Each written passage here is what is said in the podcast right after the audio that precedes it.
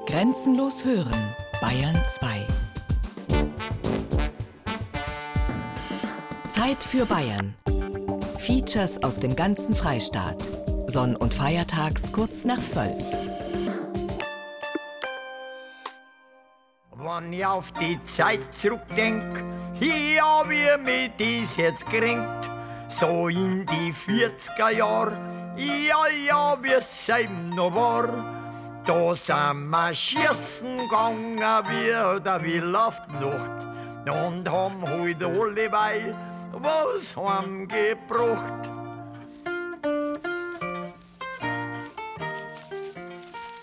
Wildern unterm Hakenkreuz. Beispiel 1, der Ruiderluck. Ludwig Reil aus dem Landkreis Cham in der Oberpfalz war eine schillernde Figur. Der Ruiderluck, wie er vom Volksmund genannt wurde, war ein passionierter Wilderer. Wegen kleinerer Delikte war er mehrfach mit dem Gesetz in Konflikt geraten. Für die Polizei war Ludwig Reil sicher ein Ärgernis, da er schwer zu kontrollieren war und sich auch immer wieder der Verhaftung entzog. Zweimal floh er sogar aus dem Gefängnis. Die Polizei nannte ihn gleich einen Verbrecher. Alt wurde der Ruiderluck nicht, gerade einmal 32 Jahre. Ludwig Reil wurde am 21. Juni 1942 auf der Flucht erschossen, wie es hieß. Das Karmer Amtsblatt meldet das in einem Bericht mit der Überschrift Verbrecher wegen Widerstands bei der Festnahme erschossen. Ludwig Reil, der Röderluck, wurde 1910 in Seisting geboren, einem kleinen Dorf zwischen Cham und Waldmünchen. Immer wieder war er ein Thema in den monatlichen Berichten der zuständigen Polizeistation Waffenbrunn. So hieß es am 28. März 1934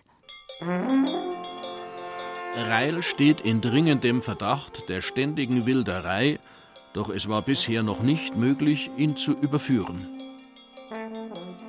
Die Wirtshäuser mied er offenbar nicht. Er äußerte kürzlich wieder, er gehe in den Wald hinaus und schieße nieder, was komme, und schieße auch denjenigen nieder, der ihm entgegentrete. Auch machte er sich schon groß damit, dass ihn kein Gendarm erwische. Ludwig Reil wird als geschickter Schlosser geschildert, der immer wieder Motorräder repariert hat, aber nie ein längeres Arbeitsverhältnis eingegangen ist. Sein Vorstrafenregister nahm im Laufe der Jahre zu, sodass ihn die Behörden 1935 für zwei Jahre in ein Arbeitshaus einwiesen, und zwar in Rebdorf bei Eichstätt.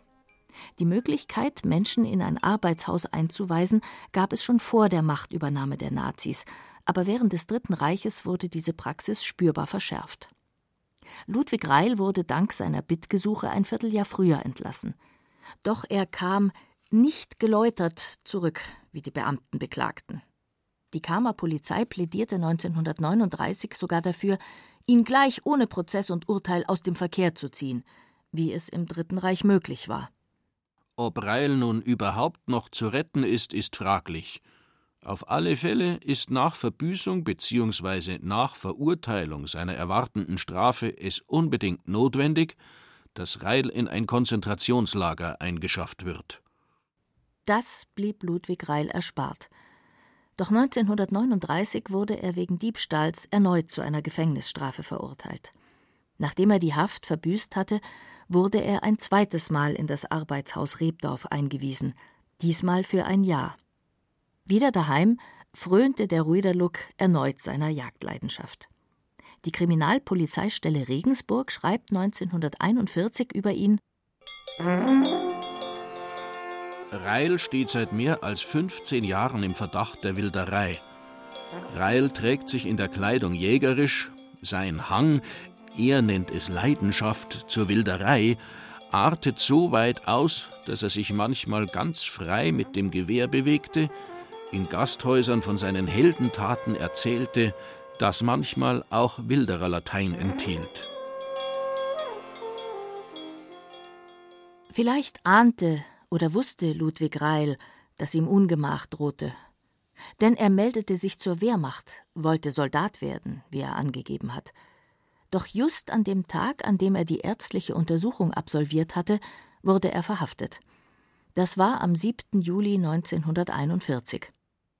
Wenn mir nun vorgehalten wird, ich habe in der Zeit seit meiner Entlassung von Rebdorf bis zu meiner Verhaftung fortgesetzt Wilddieberei ausgeübt, so muss ich nur lachen. Es sind nur Hetzereien, denn ich habe weder ein Gewehr noch Munition. Mit Beweismaterial konfrontiert, legte der Rüderluck ein Teilgeständnis ab, wie die Polizei seine Aussage wertete. Ludwig Reil gab zu, mit einem zerlegbaren Gewehr auf der Pirsch gewesen zu sein und den einen oder anderen Sechserbock geschossen zu haben. Zum Schluss möchte ich noch anführen, dass die Jagd für mich eine Leidenschaft geworden ist. Wie bereits angegeben, hat mein Vater 48 Jahre die Jagd ausgeübt, und schon als kleiner Bub hat er mich mitgenommen. Ich erwähne weiter, dass ich aus Gewinnsucht die Wilderei nicht ausgeübt habe. Das nahm ihm das Gericht nicht ab. Es sah es als erwiesen an, dass Reil auch wilderte, um Rehe zu verkaufen. Am 15. Januar 1942 verurteilte das Landgericht Amberg Ludwig Reil wegen zweier fortgesetzter Vergehen der gewerbs- und gewohnheitsmäßigen Jagdwilderei je in Tateinheit mit einem fortgesetzten Vergehen der unbefugten Führung einer Schusswaffe zu einer Gesamtstrafe von zwei Jahren und sechs Monaten Gefängnis. Die Strafe sollte er im Gefängnis Bayreuth verbüßen. Reil wurde auch nach Bayreuth gebracht, doch nach zwei Monaten gelang ihm die Flucht. War es Trotz, Freiheitsliebe, Selbstüberschätzung? Wahrscheinlich von jedem etwas. Der Vorstand der Gefängnisse und des Arbeitshauses St. Georgen Bayreuth schrieb jedenfalls am 12. März 1942 an die Staatsanwaltschaft Amberg Betreff Strafvollzug an dem ledigen Schlosser Ludwig Reil. Der Vorgenannte ist am 7. März 1942 von der Arbeitsstelle weg entwichen. Die Ausschreibung im Deutschen Steckbriefregister Berlin ist veranlasst. Dieses Dokument ergänzt der Oberstaatsanwalt aus Amberg am 23. Juni 1942 trocken mit einer handschriftlichen Notiz. Reil wurde am 21. Juni 1942 bei einem Fluchtversuch erschossen. Das Amtsblatt feierte den Tod des Ruiderluck geradezu als Erfolg. Kein Wort des Bedauerns, obwohl der Mann niemand umgebracht oder ein anderes Kapitalverbrechen begangen hatte. In der 17-zeiligen Meldung heißt es dann: Als er in einem Wald bei Habersdorf nun von der Gendarmerie gestellt wurde, machte er Anstalten, sich mit Waffengewalt der Verhaftung zu entziehen. Nach mehrmaligem Anrufen schoss ein Gendarmeriebeamter auf ihn und traf ihn tödlich. Erzählt wird, dass die Polizei den Flüchtigen in eine Falle gelockt hat. Erzählt wird auch, dass Ludwig Reil freiweg vom Fahrrad heruntergeschossen wurde. Ludwig Reil war 32 Jahre alt.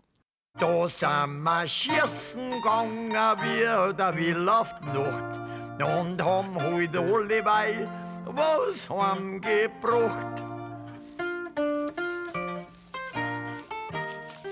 Wildern unterm Hakenkreuz Beispiel 2 Georg Renkel Der Zamp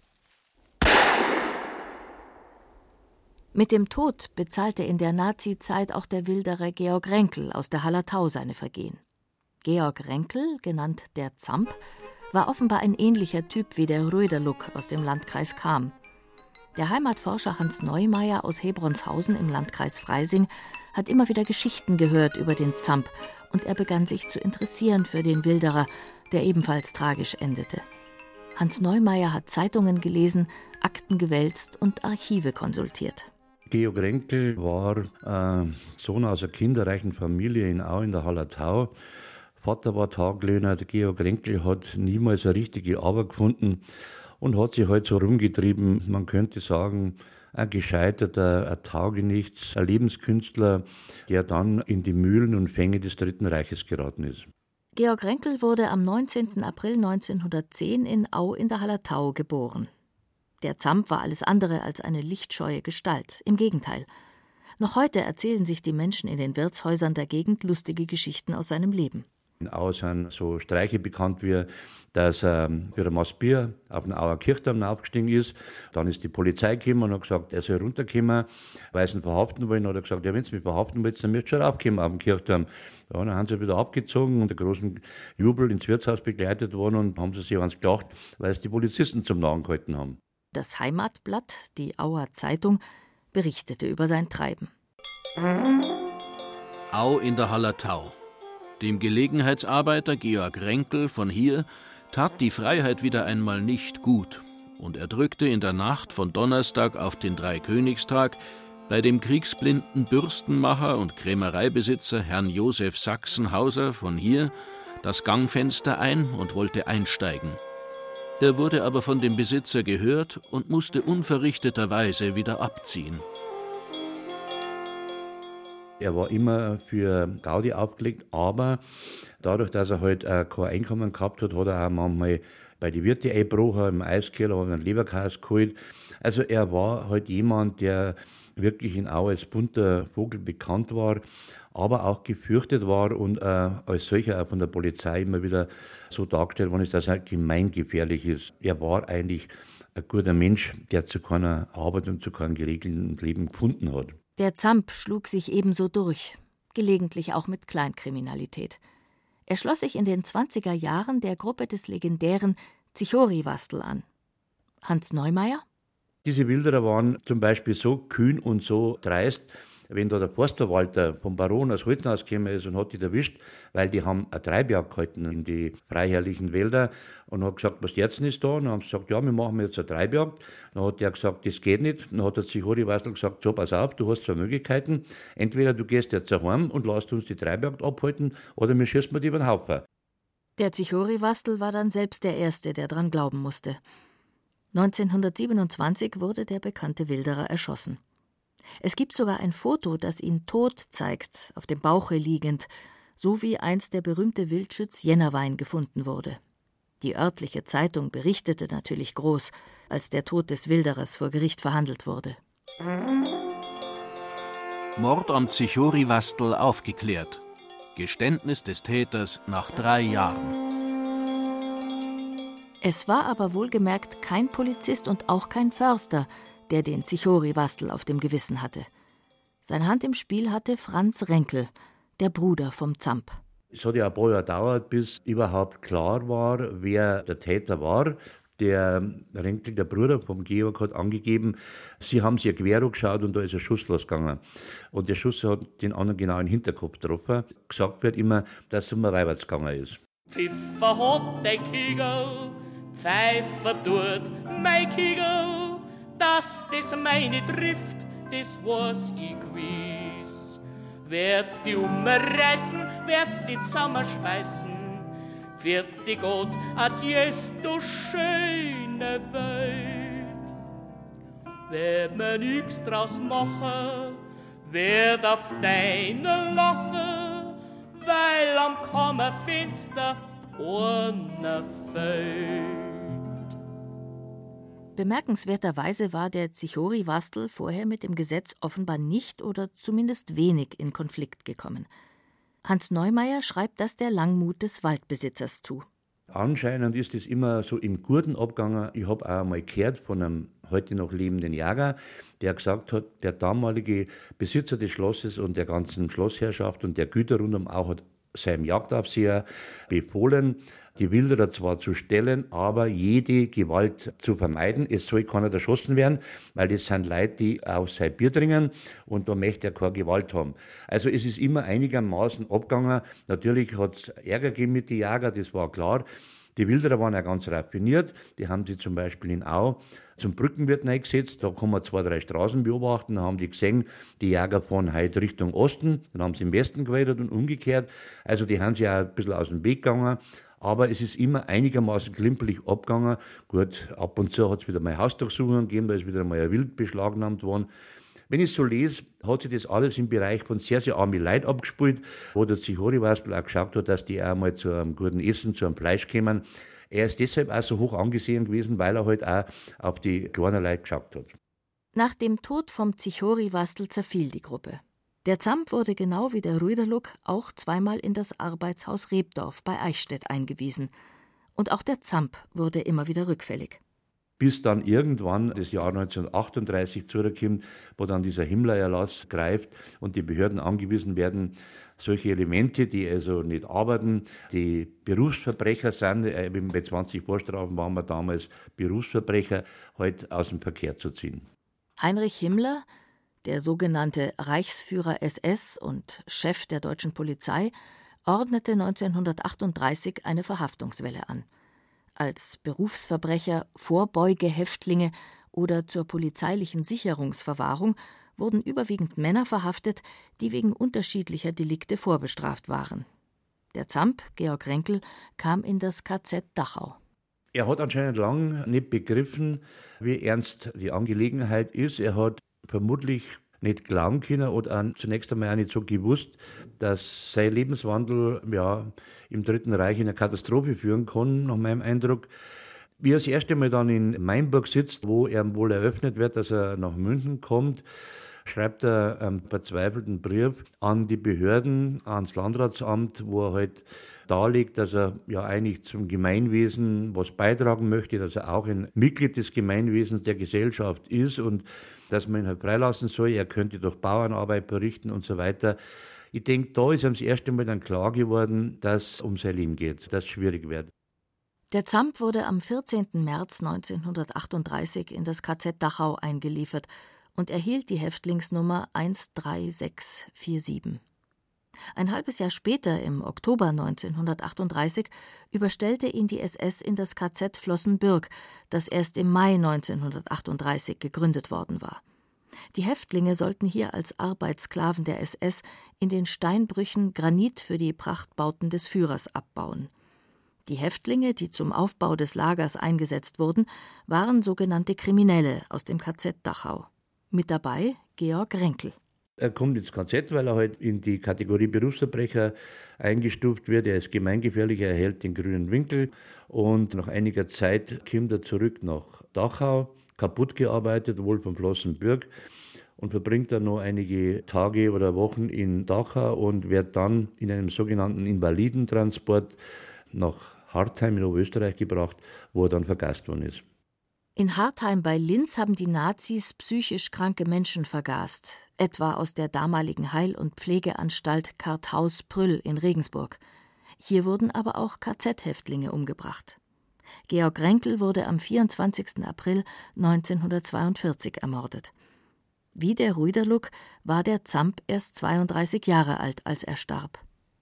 Heute findet sich sein Name im Totenbuch der KZ-Gedenkstätte Dachau und auf einem Denkmal in Hartheim bei Linz. Ja, ich schaue das als sehr tragische Sache an, dass jemand, der aus kleinen Verhältnissen kommt, der niemals in die 20er Jahren in der schwierigen Zeit wohl in einen Arbeitsprozess sich hat eingliedern können, weil er vielleicht auch keine Arbeit gefunden hat, keine Lehre gefunden hat, der vielleicht einen gewissen Freiheitsdrang gehabt hat, ein gewisses Filou war, dass der dann zum Schluss ja elendiglich anonym in Hartheim vergast wird. Da sind wir schießen gegangen wie der Will auf die Nacht und haben heute alle bei was heimgebracht.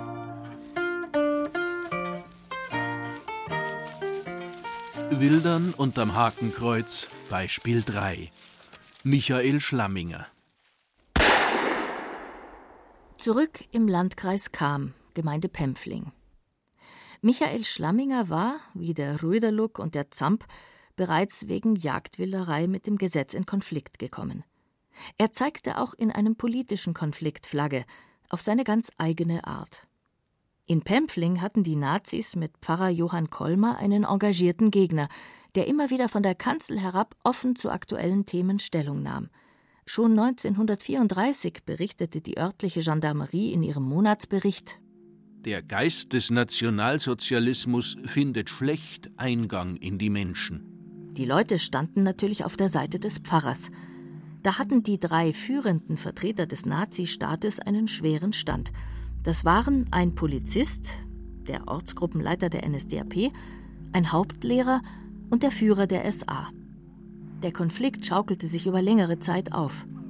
Schließlich wurde Pfarrer Kolmer im April 1937 verboten, Religionsunterricht in der Schule zu halten, woraufhin er von der Kanzel herab bekannt gab, dass der Religionsunterricht künftig in der Kirche stattfinden wird. An der Fronleichnamsprozession 1937 wollten der Kriegerverein und die Feuerwehr mit ihren Fahnen teilnehmen, aber das wurde ihnen verboten. Am nächsten Tag warfen Unbekannte die Hoheitstafel der Partei in den Dorfweiher. Die Tafel war erst am Tag davor am Dorfplatz aufgestellt worden. Wenige Wochen später fallen Schüsse. In der Nacht vom 19. auf den 20. Juli 1937 wird in ein Fenster des SA-Führers ein Kugelschuss abgefeuert und in ein Fenster des örtlichen Polizisten ein Schrotschuss. Die Polizei ermittelt. Vergeblich. Die Täter werden nicht gefasst. Ein halbes Jahr später kracht es erneut. Am 3. Februar 1938 schießen Unbekannte dreimal auf Fenster des Ortsgruppenleiters der NSDAP. Für die örtliche Gendarmerie ist klar, wer der Schuldige ist. Dass in der Bevölkerung vom Pempfling solche Missstände eingerissen sind, ist ohne Zweifel auf die seit drei Jahren durch Pfarrer Kolmer gehaltenen Hetzpredigten zurückzuführen. Nach den erneuten Schüssen reagiert der NS-Staat entschlossen. Die Gestapo schaltet sich ein. 50 Polizisten riegeln das Dorf ab und machen Hausdurchsuchungen. Zwei Männer werden schließlich vor Gericht gestellt. Die Presse schreibt, Beide sind schon als Wilderer in Pempfling und darüber hinaus bekannt und befinden sich in Haft. Die Staatsanwaltschaft klagte Michael Schlamminger an, der Haupttäter zu sein. In den Ermittlungen gegen ihn berichtet die Kriminalpolizei Regensburg, dass in dieser Ecke seit Jahren stark gewildert wird und die Wilderer mit Frech, Roh und Verschlagenheit zu Werke gingen. Sie hätten auch Treibjagden in den umliegenden Wäldern abgehalten. Vor Gericht ging es jetzt aber nur um die Schüsse in die Fenster der örtlichen Nazis. Die Presse schreibt Sondergericht tagt in Kam. Die verbrecherischen Anschläge in Pempfling werden gesühnt. Das Sondergericht Nürnberg reist extra zu einer öffentlichen Verhandlung an, die in der Kreisstadt Kam stattfindet. Den Vorsitz führt Landgerichtsdirektor Dr. Oswald Rotaug, ein fanatischer Nazirichter. Das Gericht macht aus den Schüssen, die nicht gezielt auf Personen abgegeben wurden, einen Mordversuch und nennt Schlamminger einen Verbrecher. Entsprechend hart ist das Urteil. Schlamminger zweimal zum Tode verurteilt. Der Mittäter gesteht und erhält drei Jahre Gefängnis.